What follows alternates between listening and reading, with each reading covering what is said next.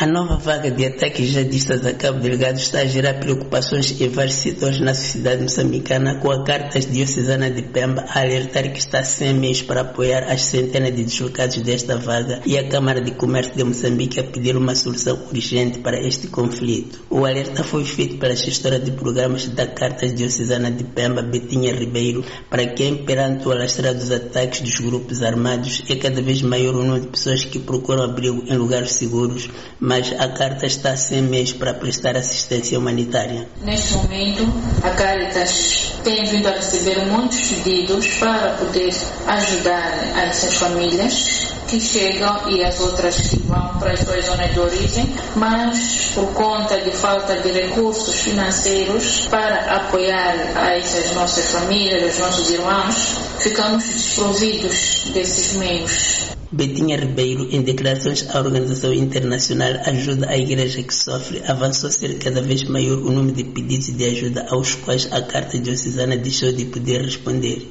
Atualmente, a Caritas está a passar por uma situação de crise financeira, comparando com os anos passados, em que, se calhar, ocupávamos segundo lugar depois do PMA na área de assistência humanitária e nós respondíamos todas as áreas na província foram criadas classes pelas Nações Unidas, onde existe classe de segurança alimentar, proteção, nutrição, violência baseada no gênero, água saneamento e outras. Então, Caritas estava nessas todas as áreas. Mas, neste momento,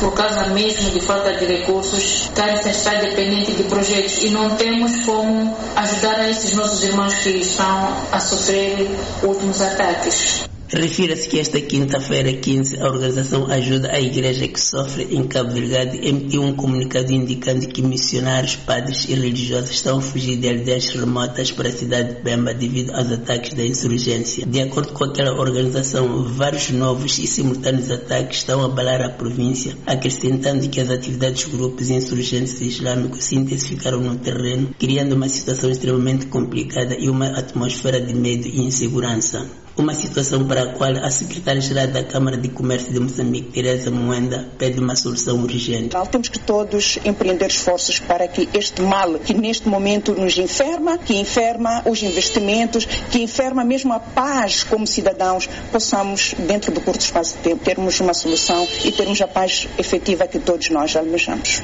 Os investimentos que estão a ser minados não, não, não estão a ocorrer só à volta da exploração do gás. Este ambiente de incerteza certeza para quem está fora e não sabe onde é que está Cabo Delgado, mesmo para investir em Maputo, tem algum receio. Entretanto, a porta-voz da Freira Ludmila Maguna veio dizer que os novos ataques a Cabo Delgado foram matéria de discussão na reunião da Comissão Política do partido, mas sem avançar por menores. De Maputo para a Voz da América, Ramos Miguel.